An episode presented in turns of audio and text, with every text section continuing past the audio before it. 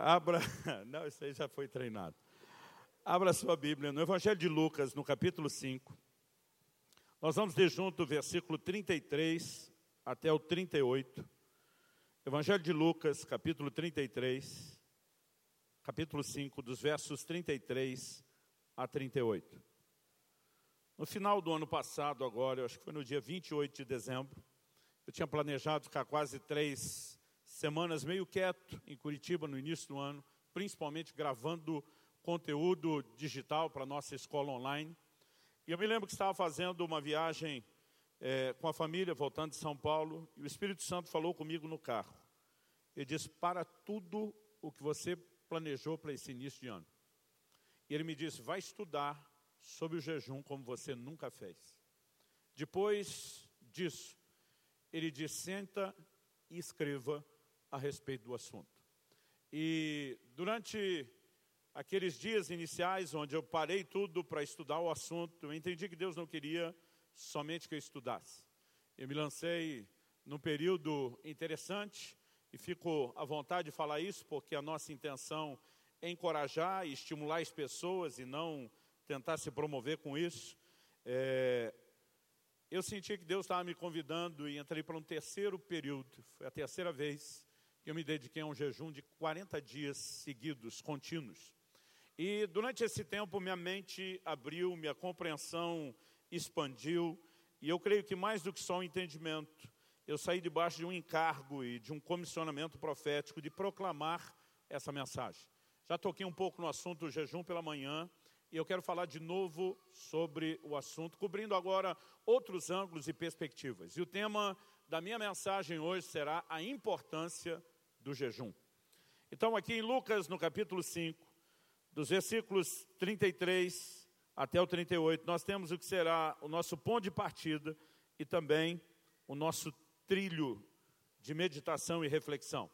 O texto começa dizendo assim: Então eles disseram a Jesus, os discípulos de João, aqui uma referência a João Batista, os discípulos de João frequentemente jejuam e fazem orações. E os discípulos dos fariseus fazem o mesmo. Mas os seus discípulos comem e bebem. Jesus, porém, lhes disse: Será que vocês podem fazer com que os convidados para o casamento jejuem enquanto o noivo está com eles? No entanto, virão dias em que o noivo lhe será tirado. Então, naqueles dias, eles vão jejuar. Se não for pedir muito, só para efeito didático. Eu gostaria que você repetisse essa frase comigo. Diga, eles vão jejuar. Só mais uma vez, com um pouquinho mais de ânimo e vontade para vencer esse abafador de voz chamado máscara que está aí na frente da sua boca. Aumenta uns 28, 29% o volume da voz. Diga mais uma vez comigo, eles vão jejuar. Verso 36, também lhes contou uma parábola: ninguém tira um pedaço de uma roupa nova para colocar sobre roupa velha, pois se o fizer, rasgará a roupa nova, e além disso, o remendo da roupa nova não combinará com a roupa velha. E ninguém põe vinho novo em odres velhos, porque se fizer isso, o vinho novo romperá os odres, o vinho se derramará e os odres se estragarão. Pelo contrário, vinho novo deve ser posto em odres novos. Meu Deus, oramos em nome do Senhor Jesus suplicando a ajuda e a intervenção do alto, suplicando não apenas que o Senhor nos guie além da nossa limitação, tanto para comunicar como para receber a tua palavra, mas que o Senhor nos guie a um entendimento espiritual, aplicação personalizada e que a tua palavra de fato fale aos nossos corações. Nós, desde já, te agradecemos pela certeza de que o Senhor nos dará mais do que acesso à informação. Oramos por despertamento Oramos pelo cumprimento do teu propósito, em nome do Senhor Jesus. Amém. Amém. Bom, quando as pessoas abordam o Senhor Jesus aqui nessa ocasião e fazem esse comentário, olha, os discípulos de João Batista jejuam com frequência, dos, os fariseus também, mas os seus não. Obviamente, ninguém estava elogiando nem aos discípulos de Jesus e nem a ele como mestre. Imagine alguém se dirigindo aos pais, o pai e a mãe, dizendo: Olha, os filhos de Fulano são a benção, os filhos de Beltrano são comportadinhos, os filhos de Cicrano são para lá de educado, mas os seus, reticência. O que é que a pessoa está fazendo? Uma comparação com o único objetivo e sentido, depreciar né, os filhos daquela pessoa a quem ela está se dirigindo. Ou seja, é uma crítica, é um ataque, é uma reprimenda.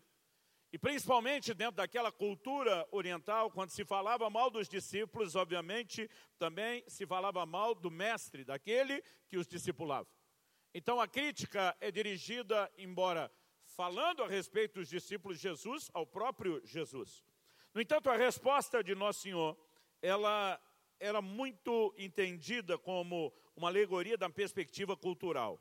Quando Nosso Senhor diz, olha, vocês Será que vocês podem fazer com que os convidados para o casamento jejuem enquanto o noivo está com eles? Essa alegoria do noivo é usada pelo próprio Cristo o tempo todo, falando a respeito de si. No entanto, o Senhor Jesus diz: virão dias em que o noivo será tirado. E nesse momento agora, Jesus começa a falar a seu respeito. Ele diz: quando isso acontecer, eles irão jejuar.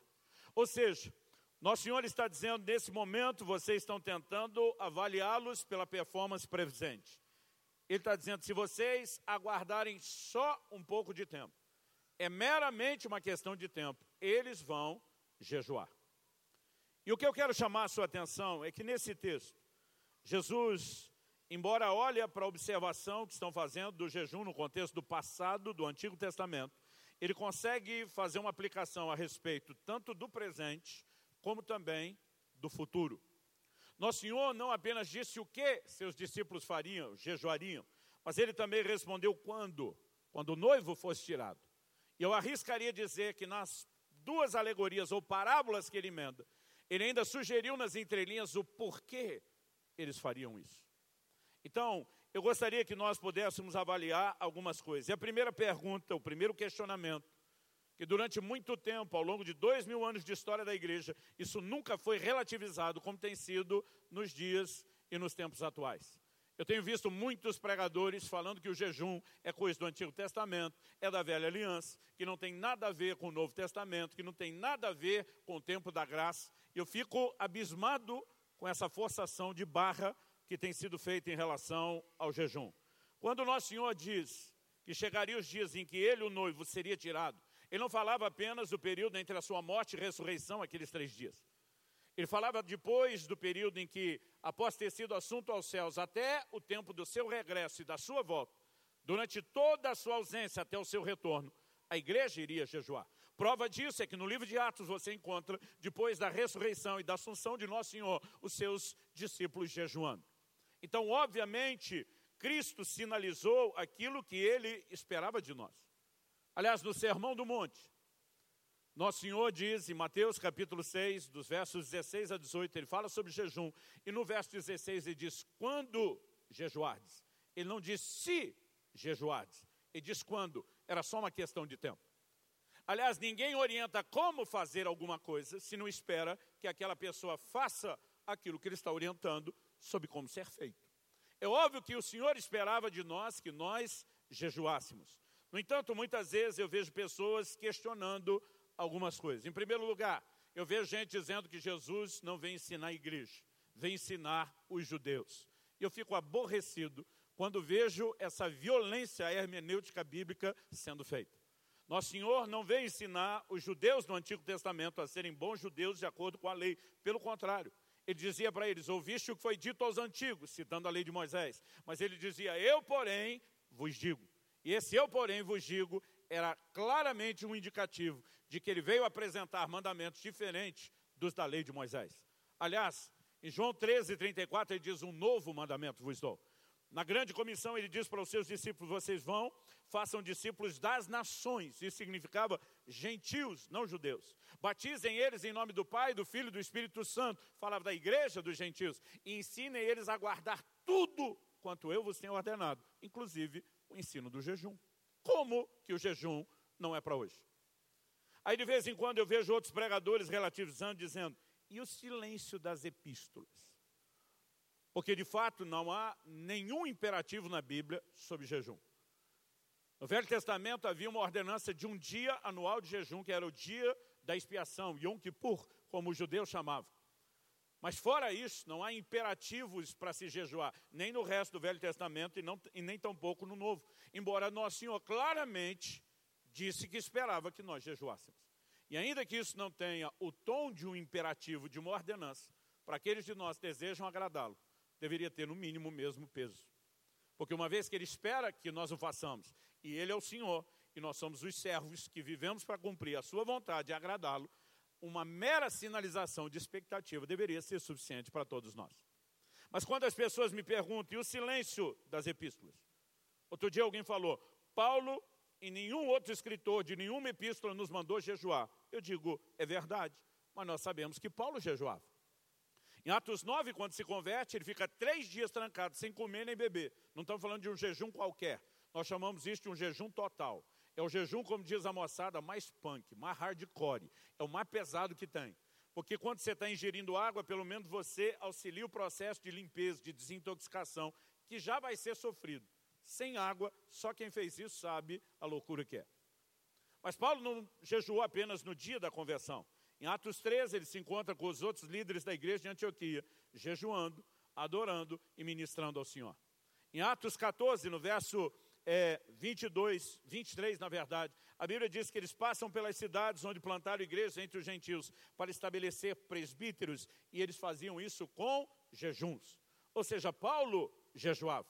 Ele não apenas jejuava, mas ele menciona em 2 Coríntios 6,5, nos jejuns. Em 2 Coríntios 11, 27, em fome e sede. Depois ele diz, em jejuns, muitas vezes. E se esse homem que jejuava, que se dizia um imitador de Cristo, que também jejuou, e que dizia que nós deveríamos imitá-lo como ele também imitava o Senhor, se ele não estava com isso insinuando que a sua prática do jejum deveria ser obedecida, me diz onde é que está o ponto de exclusão disso. Porque em momento algum ele diz, me imitem como eu imito Jesus, menos no assunto do jejum. Mesmo que não haja um imperativo claro, é evidente que ele fazia isso, que ele o praticava e esperava que os seus discípulos o imitassem. Aliás, você não vai encontrar nas epístolas um imperativo a respeito de pregar o evangelho. Por que é que nós fazemos isso? Porque nosso Senhor ordenou. E porque nós vemos no livro de Atos e nas epístolas que a igreja obedeceu. Você não encontra um imperativo no Novo Testamento a respeito de falar em línguas. Mas nós cremos nisso por quê? Porque nosso Senhor disse, sinais seguirão aos que creem falarão novas línguas. E nós vemos tanto no livro de Atos como nas epístolas que eles experimentaram isso. Paulo diz: Eu dou graça a Deus, porque eu falo mais em línguas do que todos vós. Ele não está mandando ninguém fazer, mas ele mostra que vivia isso. Agora, pregar o Evangelho, falar em línguas, para nós basta Nosso Senhor ter mencionado, o livro de Atos e as epístolas ter mostrado que aconteceu e é suficiente. Quando chega o assunto do jejum, a gente muda a regra. E diz: se não tiver um imperativo revalidando a ordem de Nosso Senhor, a ordem de Nosso Senhor não vale. Gente, vamos falar sério. Isso tudo tem se tornado desculpa de uma geração que não quer jejuar. Mas para não parecer que estão ruins na fita, tem que derrubar qualquer senso de obrigação. E muitas vezes o que nós não percebemos é que essas pessoas, além de estarem sabotando a si mesmas, estão sabotando o resto da igreja. Um dia desse, uma pessoa falou: pode falar o que quiser, não tem um imperativo para jejuar, não vou jejuar. Falei: então tu não devia dizimar nem recolher o dízimo. Porque você também não tem um imperativo nesse sentido. Não no Novo Testamento. Você tem Jesus mencionando o assunto do dízimo por duas vezes. Você tem o livro de Hebreus mostrando que eles praticavam isso com um senso e uma perspectiva da nova aliança. E é por isso que eu faço. Agora, se você não crê que isso é suficiente a ponto de jejuar, você não deveria levar adiante o assunto do dízimo. Porque o que nós não podemos é simplesmente usar a mesma regra de interpretação para todos os outros assuntos, e quando chega o jejum, a gente diz que não vale. Nosso Senhor esperava que eu e você jejuássemos. Por favor, diga amém. No mesmo texto onde ele diz quando jejuardes, ele diz quando orardes. Você acha que Jesus esperava que o crente orasse uma, duas ou três vezes na vida e acabou? Ou pelo próprio volume de oração que ele tinha, ele esperava que nós também tivéssemos uma vida de oração? Quando ele fala, quando derdes esmola, você acha que o Senhor esperava que a gente fizesse isso uma vez na vida? Mas de alguma forma, de alguma maneira, parece que a maioria de nós interpretamos que o, jejum é assim: um dia antes de morrer, talvez eu faça. Eu falei de manhã, vou repetir. Fiz uma pesquisa recente nas redes sociais.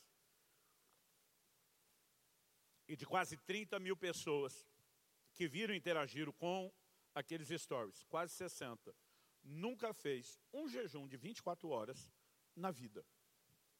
Estamos falando de crentes que nunca tiveram a experiência. E eu me pergunto se de fato nós temos entendido que o jejum é para hoje. Mas Jesus não disse só o que eles fariam. Ele também sinalizou quando, a partir do momento que fosse tirado. E eu quero sugerir para você que Nosso Senhor também apontou, no mínimo, uma inferência de por que nós faríamos isso. Quando logo depois de dizer, no versículo 34, eles vão jejuar, 35, perdão, eles vão jejuar. A Bíblia diz nos versos 36 até o 38 que nós lemos que Jesus contou uma parábola. A verdade, ele apresenta duas alegorias bem distintas. O interessante é quando você observa os outros evangelhos sinóticos, nós chamamos de evangelhos sinóticos Mateus, Marcos e Lucas, que tem uma estrutura muito semelhante de registro da vida de Jesus, dos seus ensinos, dos seus milagres, seguindo uma ordem muito semelhante. O evangelho de João já foi escrito meio fora da caixinha, do padrão. Então esses três são chamados de evangelhos sinóticos. Todos eles, inclusive o relato de Mateus 9, 14 a 17, de Marcos 2, de 18 a 22, acrescentam a resposta de Jesus às mesmas parábolas. Ou seja, quando falamos das regras de interpretação bíblica, não dá para desassociar essa parábola ou essas duas ilustrações que Jesus apresenta do contexto do jejum. E o que é que o Senhor está falando quando toca no assunto delas? Ele simplesmente nos chama a percepção de algo importante. Quando ele começa dizendo: Ninguém tira um pedaço de uma roupa nova para colocar sobre roupa velha, pois se a fizer, rasgará a roupa nova. E além disso, o remendo da roupa nova não combinará com a roupa, no, é, com a roupa velha. Apesar de dizer ninguém tira, ele não está falando de impossibilidade. Ele está falando de bom senso. Ninguém faz porque não faria o menor sentido fazer. Agora, para mim e para você, que hoje vivemos uma cultura diferente, às vezes é difícil entender o exemplo da roupa. Deixa eu te dizer uma coisa, mesmo você que quando abre o guarda-roupa fica reclamando que não tem o que vestir, você deveria lembrar que nem Salomão, em toda a sua glória, teve um guarda-roupa como o seu. As pessoas não tinham essa quantidade de roupa que nós temos hoje. Roupa se tornou, especialmente para aqueles de nós que não fazemos questão de usar nenhuma marca ou grife cara, roupa tem se tornado um objeto muito acessível, em alguns momentos quase descartável de tão acessível. Mas naqueles dias não era assim. Muitas vezes as pessoas saíam de viagem só com a roupa do corpo. Você lembra daqueles gibionitas que procuram Josué, dizendo: Olha, quando nós saímos da nossa terra, as roupas eram novas, agora chegamos com elas nesse estado. É lógico que o que eles estavam fazendo era dar um golpe. Mas a história só colou porque aquilo era comum. A pessoa viajar só com a roupa do corpo. Jesus disse aos seus discípulos, quando os enviou: Não precisa levar duas túnicas. Ou seja, eles viajavam sem mala, gente, com a roupa do corpo não tinha um hotel para parar no, no, caminho, não tinha loja de conveniência, tomava banho de rio, ou esperava a roupa secar, ou saía com ela secando o corpo. É nesse contexto que muita gente só tinha a roupa no mau estado que ele carregava e apresentava. Agora imagina a pessoa nessa condição, com a roupa rota, velha, rasgada. Alguém chega e oferece uma roupa nova. O que o bom senso, e nem precisava de muita inteligência para isso, sugere? Descarta a velha, pega a nova problema resolvido. Agora, Jesus está dizendo que nessa condição ninguém ia olhar para a roupa nova e dizer: não preciso de tudo isso. Só tem uns buracos aqui faltando. Então não preciso da roupa inteira, me dê só os pedaços que me faltam. Porque diz: se a pessoa agisse assim, ela ia estragar a provisão da roupa nova e não ia resolver o problema da velha. Agora, a roupa na Bíblia fala da condição do homem diante de Deus. De Gênesis quando o homem se descobre depois do pecado nu, tenta se vestir à sua maneira, Deus não aceita e providencia dele. De Gênesis a Apocalipse, quando a Bíblia fala sobre lavar as vestes no sangue do cordeiro, roupa fala da condição do homem diante de Deus. No livro de Zacarias, ele tem uma visão do sumo sacerdote Josué com roupas sujas. E quando o Senhor manda trocar, a ordem dada é, a, a palavra dada é: Eu fiz com que fosse tirado ou removido de você a sua iniquidade. Agora, o que é que Jesus está dizendo? Que o Evangelho chega trazendo e oferecendo ao homem uma nova condição. Mas o homem deve descartar a velha condição para abraçar a nova. Quem está entendendo, diga amém. Paulo escreve aos Efésios e diz que nós temos que nos despir do velho homem. Ele fala de se livrar do velho homem como uma roupa, despir, e nos revestir do novo homem. Há uma nova condição sendo oferecida, e para isso você tem que se livrar da velha. Agora, o problema é quando nós tentamos ajustar ou adaptar o novo que Deus oferece a uma velha estrutura. Pensa num negócio que vai dar ruim. A parábola ou ilustração seguinte fala a mesma coisa. Ele diz: Ninguém põe vinho novo em odres velhos. Porque se fizer isso, o vinho novo romperá os odres, o vinho se derramará e os odres se estragarão. Pelo contrário, o vinho novo deve ser posto em odres novos. A palavra odre não significa muito para mim e para você hoje, mas era uma bolsa feita com o couro do animal, um cantil improvisado com couro. Por que, normalmente ele estava associado ao vinho? Você vai encontrar uma menção na Bíblia de um odre contendo água, uma menção na Bíblia de um odre contendo leite. Todas as outras recorrentes passagens relacionam ele com o vinho, por causa da fermentação. Quando o suco de uva extra, extraído lá do lagar era armazenado no odre, eles lacravam aquela bolsa, porque ao limitar o contato com a quantidade de oxigênio, eles conseguiam controlar o processo de fermentação. Só que se você colocasse o vinho novo ou o suco da uva num odre velho ressecado, a hora que a fermentação começasse e a bolsa pegasse pressão, o odre arrebentaria. Então se perderia tanto o vinho, como se perderia também a bolsa, o odre. O que é que Jesus está falando? O vinho é a obra nova de Deus. E o novo de Deus não pode ser adaptado numa estrutura velha de vida. Tentar adaptar o novo de Deus numa estrutura velha de vida é dar ao Evangelho prazo de validade. A razão pela qual nós temos tantos milhões de desviados na igreja evangélica brasileira é porque nós estamos insistindo em fazer com que eles acreditem que possam adaptar o novo de Deus a uma estrutura velha de vida. Agora, de alguma forma, Jesus está falando que o jejum contribui para que haja um recebimento correto do novo de Deus, não na velha estrutura, mas da forma correta. Pastor, qual é o poder que o jejum tem? A Bíblia está dizendo que o odre é o corpo e o jejum renova o corpo. Não. O problema do nosso corpo vai ser resolvido na vinda de Jesus. Filipenses 3, 20 e 21 diz: Nossa pátria está nos céus, de onde aguardamos um Salvador, o qual há de transformar o corpo na nossa humilhação, para ser igual ao corpo da sua glória. A redenção do corpo, prometida em Romanos 8, 23, ainda não se concretizou. Vai acontecer na vinda de Jesus. O que eu e você precisamos entender é que, apesar de termos recebido uma nova natureza por meio do novo nascimento, isso não significa que a velha natureza foi automaticamente eliminada ou desapareceu. E essa fantasia que tem atrapalhado muito o crente. Não, eu nasci de novo, eu sou participante da vida de Deus. É verdade. Aliás, eu vejo alguns nichos evangélicos numa verdadeira briga. Porque uns estão dizendo, o homem é pecador, está escrito na Bíblia, Deus chama ele de pecador. Aí tem outro do lado de cá, não, Deus chama ele de santo. Outro dia alguém falou, e aí?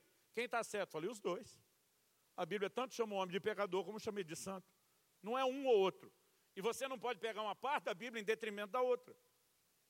Na verdade, os textos diferentes, eles não concorrem, eles se complementam.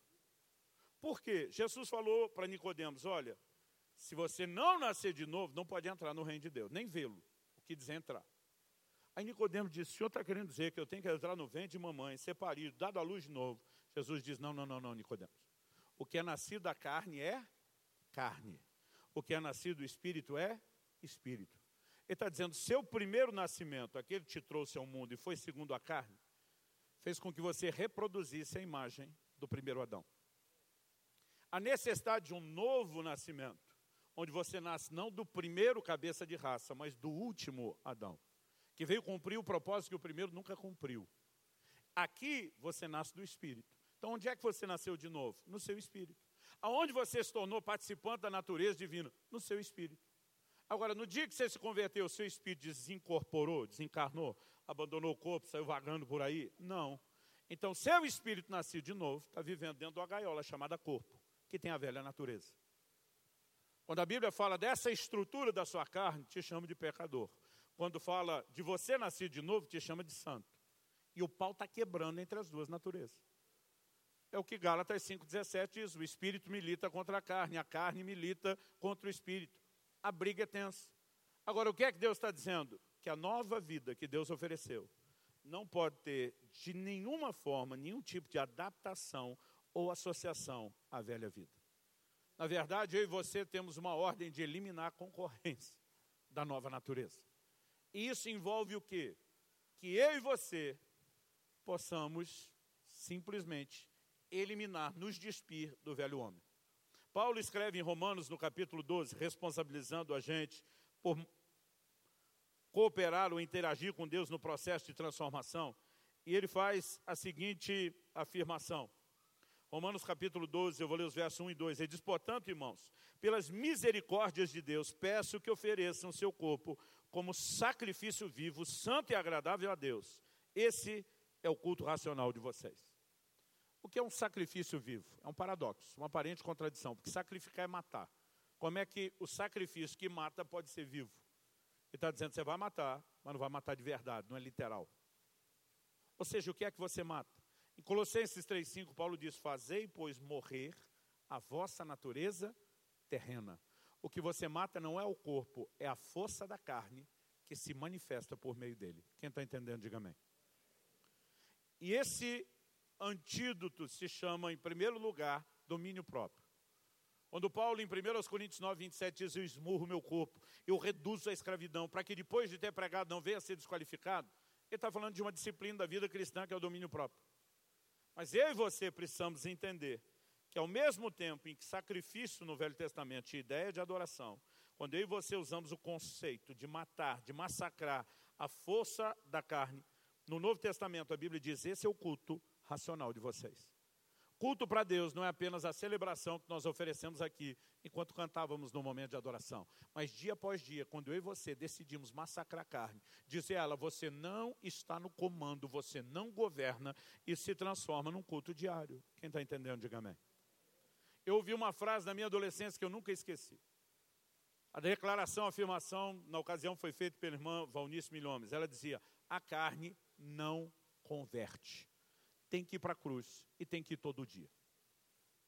E sabe, se nós não entendemos esse elemento prático, nós nunca vamos avançar em relação à vida cristã. Depois de falar desse culto racional, Paulo diz no verso 2 de Romanos 12: Não vivam conforme os padrões desse mundo, mas deixe que Deus os transforme pela renovação da mente, para que possam experimentar qual é a boa, agradável e perfeita vontade de Deus. Portanto, além de refrear a carne, a Bíblia manda a gente quebrar o molde mundano no qual nós vivemos muito tempo. E ela também nos ordena a renovar a mente. Eu ouso dizer a você que o jejum contribui com essas três coisas. Ele tem o poder de refrear a carne. Ele tem o poder de quebrar o molde de comportamento que nos moldou por muito tempo. E ele tem o poder de renovar a nossa mente. É impressionante como a perspectiva de quem jejua muda quando falamos em termos práticos da caminhada cristã no dia a dia. E eu e você precisamos, de fato, entender e compreender que Jesus está falando que, de alguma forma, essa tentativa de adaptação que muitos vivem em relação do novo com o velho, ela tem o poder de ser parada através do jejum. Ainda que nosso Senhor não tenha dado todos os detalhes sobre como isso funciona, eu acredito que o que eu e você precisamos não é entender o mecanismo, é só praticá-lo. Por exemplo, em Marcos capítulo 4, verso 26, Jesus diz: O reino de Deus é semelhante a um homem que plantou uma semente no campo. A semente germina sem ele saber como. Eu amo essa frase de Jesus. A semente germina sem ele saber como. A semente não germina pelo tanto que eu e você entendemos de germinação. Aliás, não importa se quem plantou um engenheiro agrônomo com todas as especializações possíveis na área da germinação, ou se é alguém leigo como eu e você, que não sabemos quase nada sobre germinação. A semente não germina pelo quanto conhecimento quem planta tem, mas pelo simples fato de que ela foi plantada. Os princípios espirituais não precisam ser entendidos para funcionar. O que eles precisam é ser praticados. O problema é que enquanto nós estamos tentando entender, nós não fazemos aquilo que nós ainda não entendemos, por falta de confiança na palavra de Deus. Eu aprendi na minha adolescência que se eu orasse em línguas, eu me edificava a mim mesmo. Na época eu não fazia ideia do que era o processo de edificação. Mas sabe o que eu comecei a fazer? Eu comecei a gastar horas todos os dias, trancado no meu quarto, orando em línguas. Aí as pessoas perguntavam, por que, que você está gastando tempo? Eu falei, porque a Bíblia diz que eu me edifico. Aí os caras perguntavam, você sente que está sendo edificado? Eu falei, não sinto nada. Mas se Deus disse, é verdade. A verdade não é o meu sentimento, a verdade é a palavra dele. Em algum momento eu vou descobrir que essa verdade é funcional. Nos primeiros seis meses, para ser honesto com você, eu não senti nada. E muitas vezes eu tive vontade de desistir. O que me manteve fiel foi dizer: Ele não mente. A palavra dele é a verdade. Passarão os céus e a terra. A palavra dele não há de passar. Ele vela sobre a sua palavra para fazê-la cumprir. Seja Deus verdadeiro, todo homem mentiroso. E eu continuava de uma hora para outra. De repente, aqueles efeitos começaram a se manifestar. Depois de entender isso tudo, eu escrevi um livro sobre o falar em línguas. Mas muitas vezes eu digo: tem gente que lê o livro, entende o processo, mas não pratica. E sem praticar não vai ter resultado. Anos atrás, bastante tempo atrás, eu já tive com mais de 50 quilos, além do que eu peso hoje. Um irmão, na época, querido, preocupado com o meu peso, me deu de presente uma bicicleta ergométrica. Uns seis meses depois, encontrei ele com uma melhor defesa ao ataque, fui para cima primeiro. Falei, ó, oh, quero reclamar que aquele presente seu, que eu tenho certeza que você me deu porque queria me emagrecer, não funciona. Ele ficou me olhando, assustado. Falei, faz seis meses você me deu, não perdi um quilo com aquela miséria daquela bicicleta. Ele olhou para mim e falou, mas quanto tempo por dia o senhor está pedalando? Eu falei, era para pedalar? Falei, eu, eu fiz ela de um amontoador de roupa lá no meu quarto. Ele começou a rir e falou, pastor, pelo amor de Deus, não pedalar não funciona. Eu falei, tu devia ter me instruído, e fiquei brincando com ele. Alguns clientes são assim, eles recebem ferramentas de Deus. E depois de um tempo eles parecem estar dizendo, mas isso não funcionou. Um da igreja outro dia falou para mim, falou, não, pastor, eu jejuei uma vez, mas não funcionou, eu desisti. Falei, eu também soube de um cara que foi uma vez na academia, não saiu bombado no primeiro dia de treino, desistiu. Faz sentido para você imaginar isso? Não, mas por reino espiritual a gente tenta criar esse tipo de desculpa. O que eu e você precisamos é praticar. Mas eu ouso dizer a você que quando Nosso Senhor, nos três evangelhos, relaciona essas parábolas com jejum, ele está dizendo que, de alguma forma, aquilo que poderia sabotar a eficácia do Evangelho será contido com a prática do jejum. E mesmo que eu e você não entendamos a plenitude disso, a gente deveria jejuar. E vou te dizer, depois jejuando, você começa a descobrir o quanto isso é eficaz. Quem está entendendo, diga amém. Agora eu quero mudar um pouco o tom da conversa. Eu falei que Jesus consegue olhar e tratar do jejum no passado, no presente, mas também no futuro. E aqui eu quero passar por um alimento sólido. O Senhor disse que uma das razões pelas quais eles iriam jejuar estava relacionado à ausência do noivo. E ao usar essa expressão, o Senhor Jesus, de alguma forma, nos deixa uma conexão com outros dos seus ensinos, que ao falar sobre o seu retorno, fala do regresso do noivo. O noivo se ausenta, o noivo volta. Durante o tempo da sua ausência, ele diz: eles vão jejuar. Eu vou fazer uma afirmação ousada, mesmo sabendo que eu não tenho tempo para explicar isso de forma detalhada. Quanto mais nos aproximamos do tempo do fim, do tempo do regresso de Nosso Senhor, mais importante, necessário, será o jejum. A Bíblia diz: quem tem ouvidos para ouvir, ouça o que o Espírito diz às igrejas. Eu tenho certeza que eu falo pelo Espírito de Deus e pelo Espírito da profecia. O jejum será importante, uma convocação necessária e repetida, talvez como nunca antes na história da igreja daqui para frente. E eu quero tentar te mostrar pelas Escrituras algo. Um dos assuntos que nós não podemos ignorar quando falamos sobre a vinda de Jesus é que Cristo não volta sem que primeiro algumas coisas aconteçam. E aqui eu não vou entrar na discussão de detalhes que fazem com que as escolas teológicas entrem em debates. Eu sei que muita gente fica discutindo a cronologia dos eventos finais. Eu não quero mexer nisso. Outro dia alguém falou para mim, pastor, tem gente que acredita que Jesus vem antes da tribulação, tem outros que falam que é no meio da tribulação, tem outros que falam que é depois da tribulação, sem dizer os que nem mais acreditam na tribulação. Aí esse cara falou, o que, que o senhor acha? Eu falei, olha, eu acho, e aí usei uma alegoria que meu irmão mais velho me contou, que ele ouviu de outro pregador. Eu falei assim, eu acho que tem gente que gosta de beber café com leite, dos jeitos, de jeitos distintos. Tem gente que primeiro gosta de colocar o café para depois pôr o leite. Ele é o pré-lácteo. Tem gente que primeiro gosta de pôr o leite para depois pôr o café. Ele é o pós-lácteo. E tem gente que gosta de misturar os dois ao mesmo tempo, na mesma quantidade. Ele é o mid-lácteo. Para quem não pegou a piada interna, sobre a vinda do Senhor, as pessoas falam do pré-tribulacionista, do mid-tribulacionista e do pós-tribulacionista.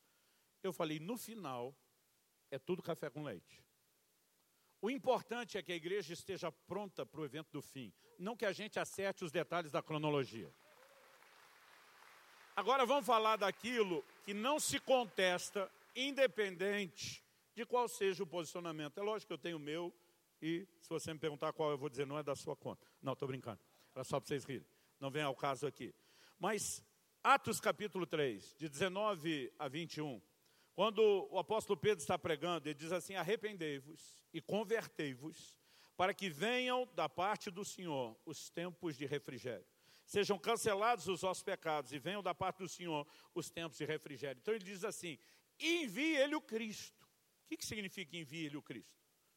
Nos versículos anteriores, ao pregar sobre Cristo, ele está dizendo que Cristo já veio. Então envie ele o Cristo, está falando da segunda vinda. Depois dele dizer assim, envie ele o Cristo, Pedro diz, o qual antes lhes foi designado, e ele está falando de Jesus, que é Jesus. Então ele afirma, é necessário que os céus o contenham, outra versão diz, o recebam, outra tradução diz, é necessário que ele permaneça no céu, até o tempo da restauração de todas as coisas, através das quais Deus falou por meio da boca dos seus santos servos, os profetas. Em outras palavras, a Bíblia está dizendo que os céus que receberam Jesus quando ele foi elevado vão segurá-lo e não deixarão que, que ele volte até que chegue o tempo da restauração de todas as coisas que ele falou pela boca dos seus santos servos, os profetas. Então é fato que Jesus não volta antes da restauração daquilo que foi profetizado. Agora observe, a Bíblia não está falando antes do cumprimento do que foi profetizado está falando da restauração do que foi profetizado. Ou seja, há profecias que já se cumpriram ao longo da história e que terão seu cumprimento replicado, restaurado, antes do retorno de Nosso Senhor. Então, é essas que devem chamar nossa atenção de uma forma especial. Dentre essas, há uma, e eu só posso destacar uma pelo tempo, que nós não podemos ignorar. Joel capítulo 2, de 28 a 32, diz assim: E acontecerá depois disso que derramarei o meu espírito sobre toda a humanidade. Os sírios e as sírias de vocês profetizarão, os seus velhos sonharão, seus jovens terão visões, até sobre os servos e sobre as servas derramarei o meu espírito naqueles dias. Mostrarei prodígios no céu e na terra, sangue, fogo e colunas de fumaça. O sol se transformará em trevas e a lua em sangue, antes que venha o grande e terrível dia do Senhor. E acontecerá que todo aquele que invocar o nome do Senhor será salvo. Porque no Monte Sião e em Jerusalém estarão os que forem salvos, como o Senhor prometeu, e entre os sobreviventes, aqueles que o Senhor chamar. Essa profecia foi liberada nos dias de Joel.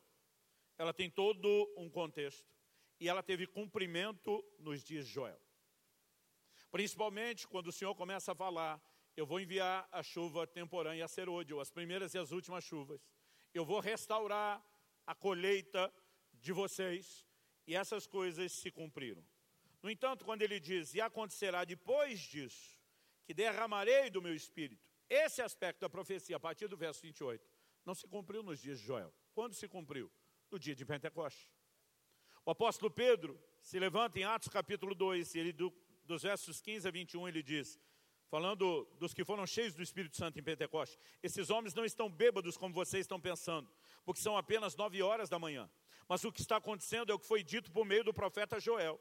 E acontecerá nos últimos dias, diz Deus, que derramarei o meu espírito sobre toda a humanidade. Os sírios e as sírias de vocês profetizarão, os seus jovens terão visões, os seus velhos sonharão, e até sobre os meus servos e sobre as minhas servas derramarei o meu espírito naqueles dias e profetizarão.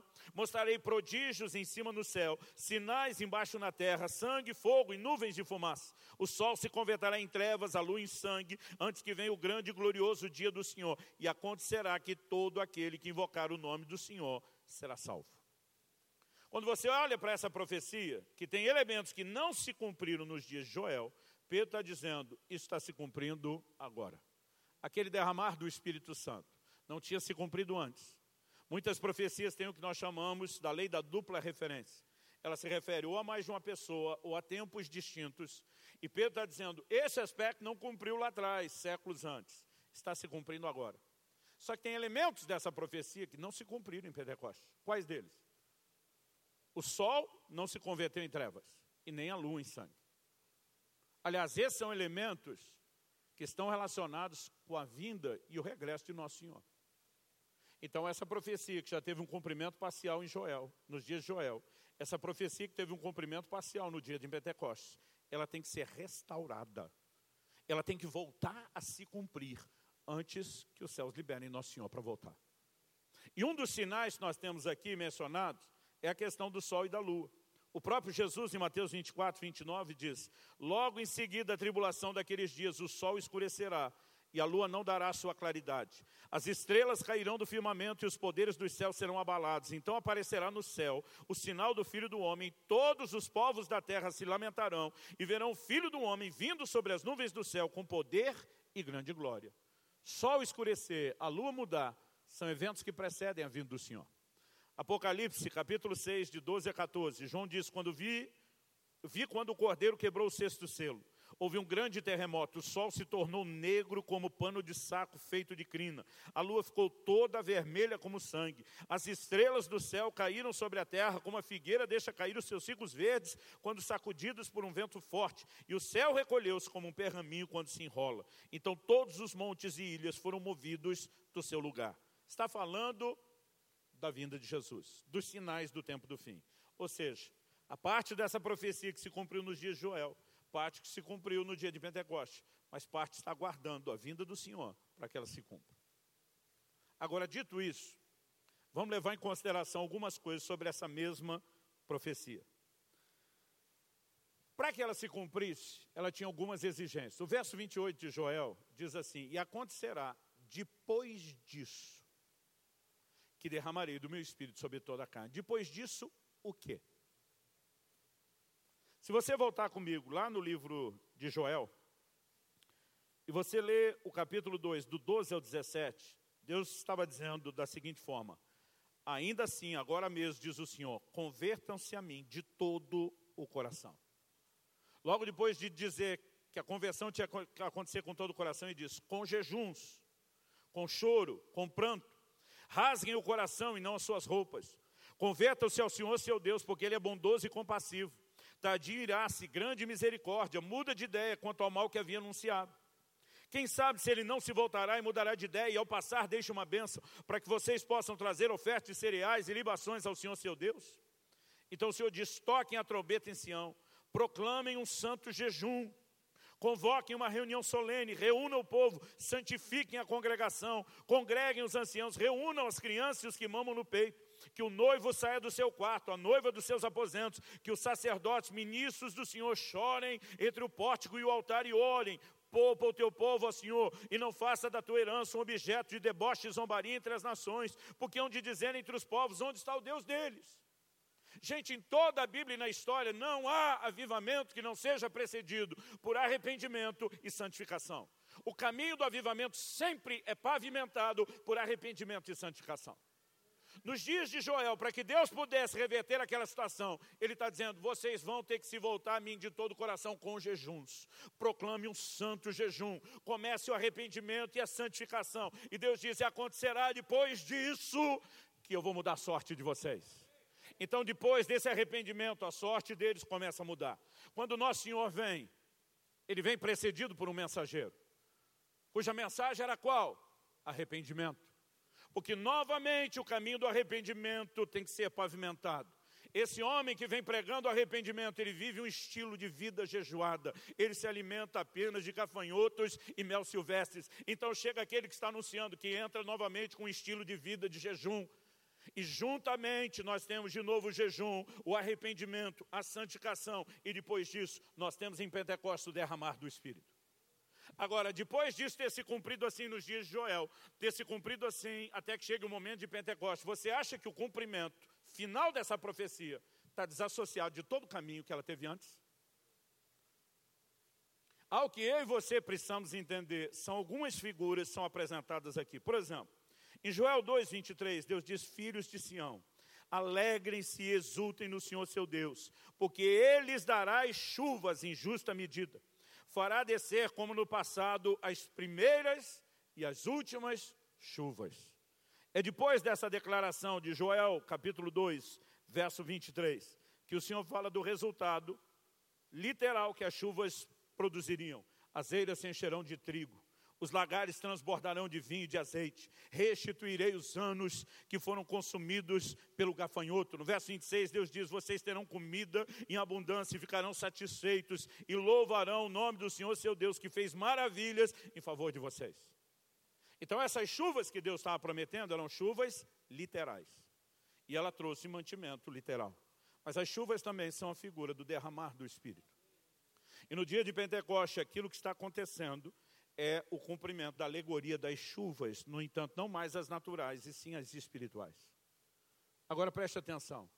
Por que, que Deus está falando das primeiras e das últimas chuvas?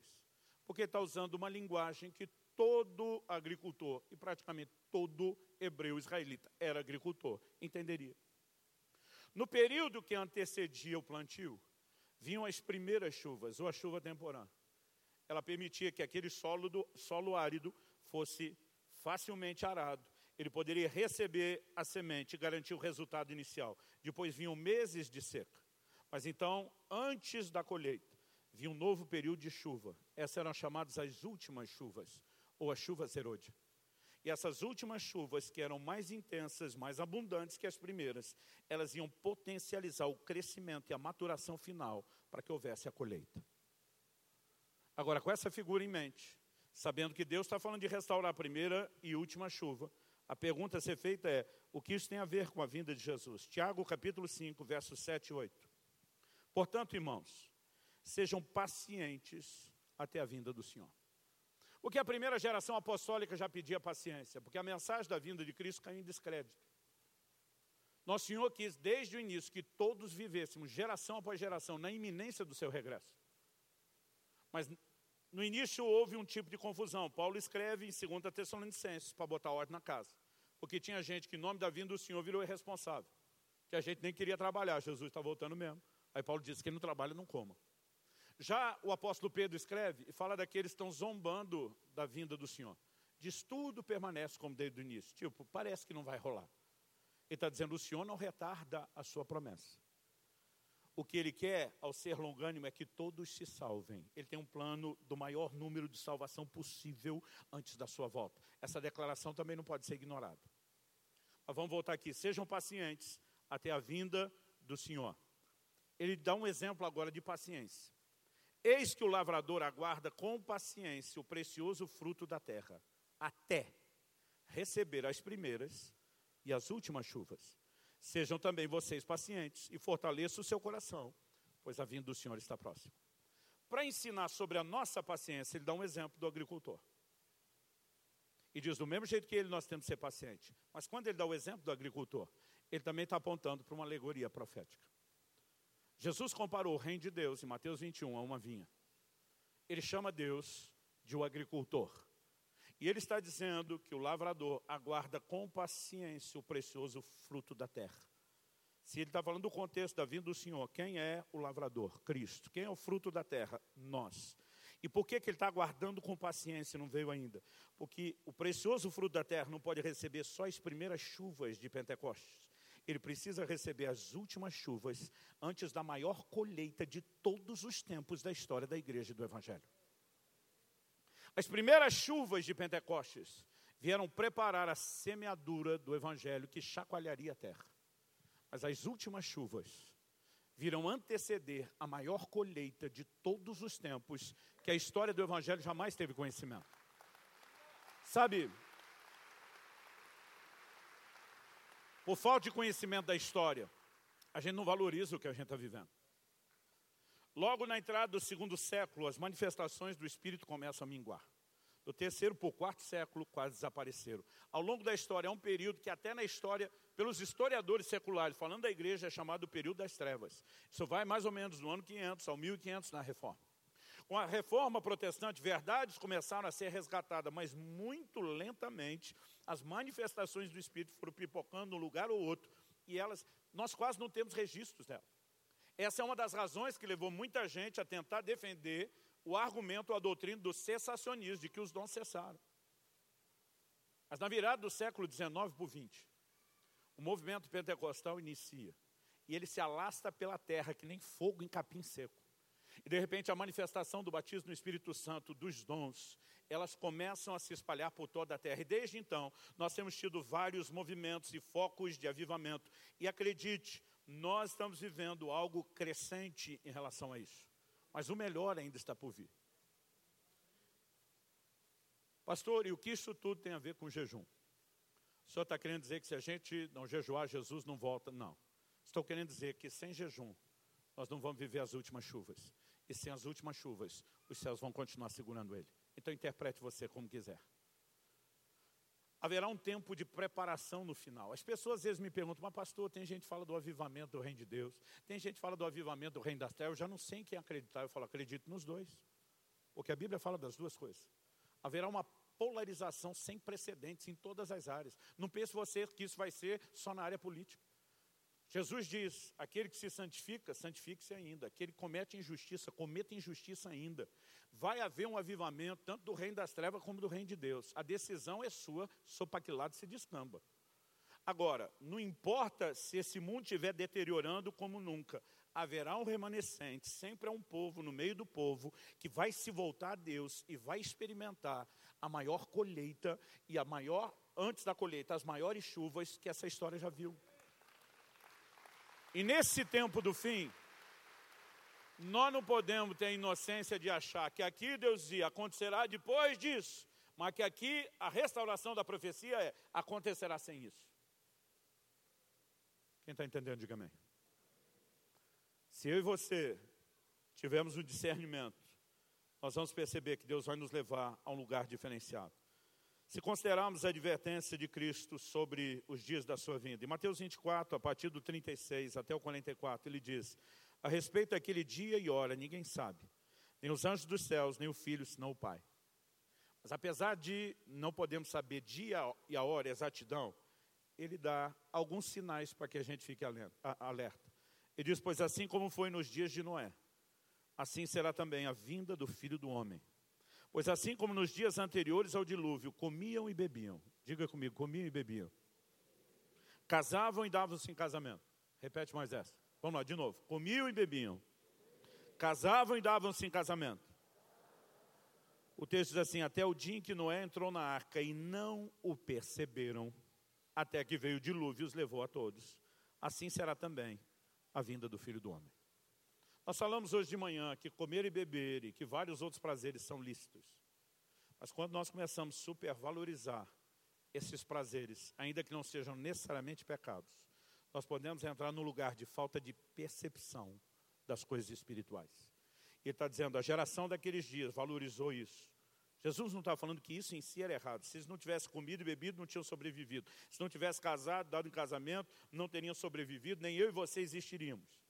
O erro não era o que fizeram, é a forma como fizeram, a ponto de não perceber o que é que Deus estava querendo fazer. Ele diz: vai ser assim nos dias da vinda do Filho do Homem.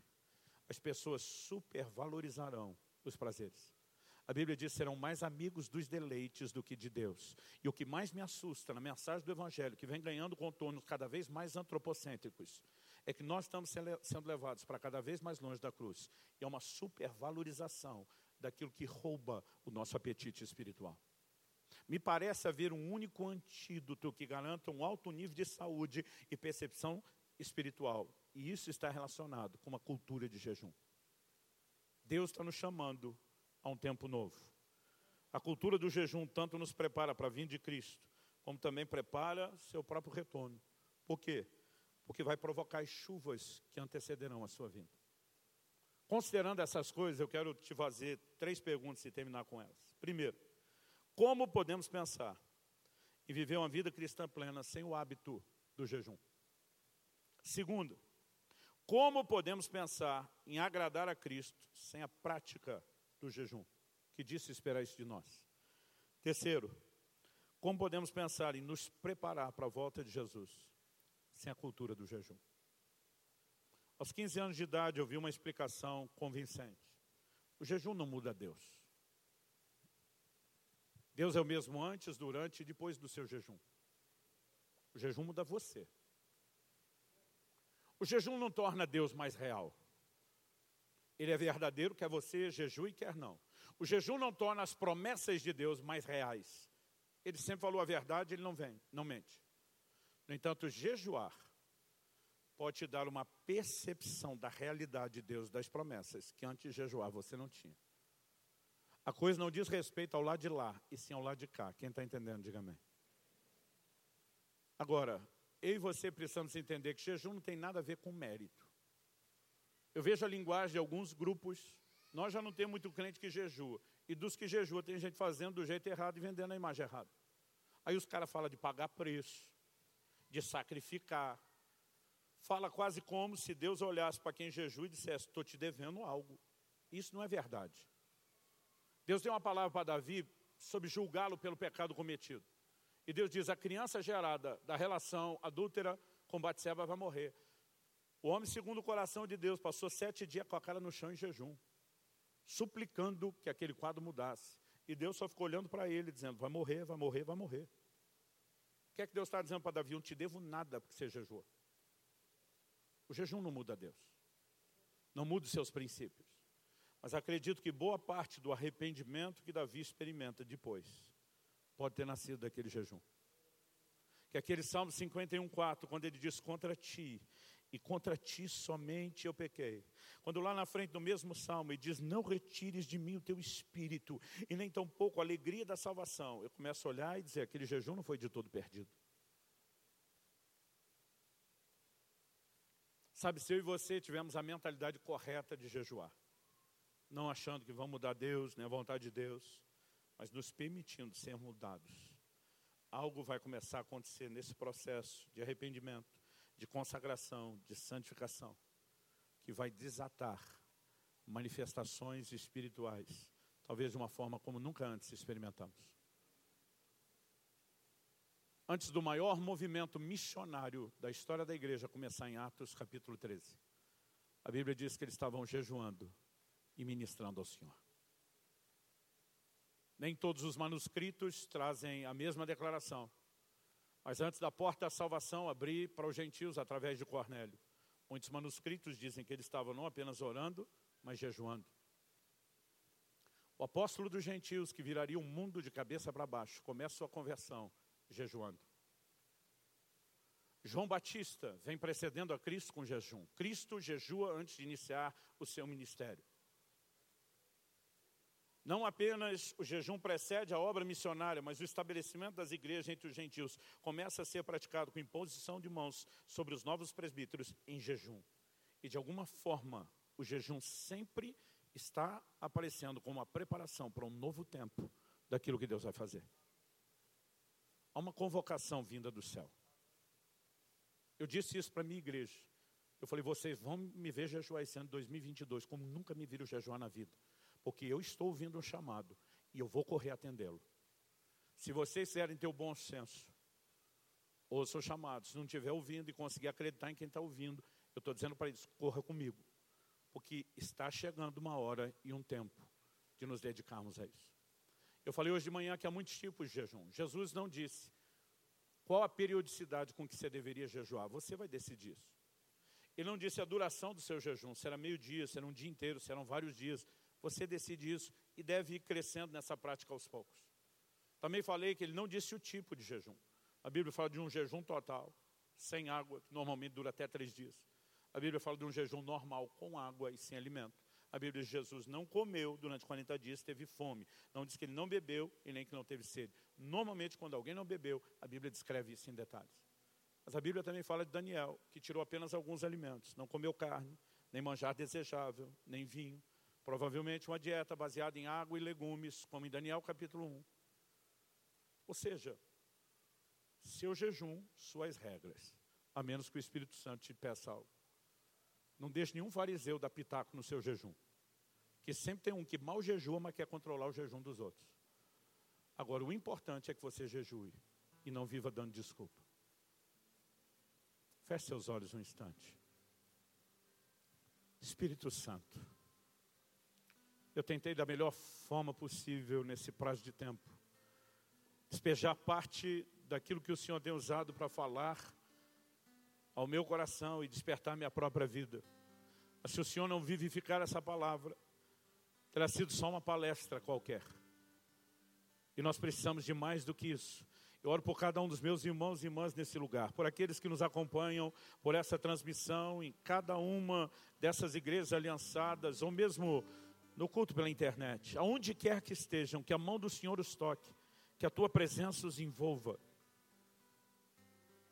Eu oro por discernimento, para perceber o teu chamado, para perceber um novo tempo, uma nova estação. Nós clamamos em nome de Jesus. Assim como recorrentemente o Senhor diz, aquele que tem ouvidos para ouvir, ouça. Nós queremos ser encontrados entre aqueles que têm uma inclinação a ouvir Sua voz e não a rejeitá-lo. Assim como está escrito, se hoje ouvides a Sua voz, não endureça o coração. Que essa possa ser a resposta de cada um de nós, de um coração aberto e responsivo. Eu oro em nome de Jesus. Fala com Deus do seu jeito, da sua maneira, com as suas palavras.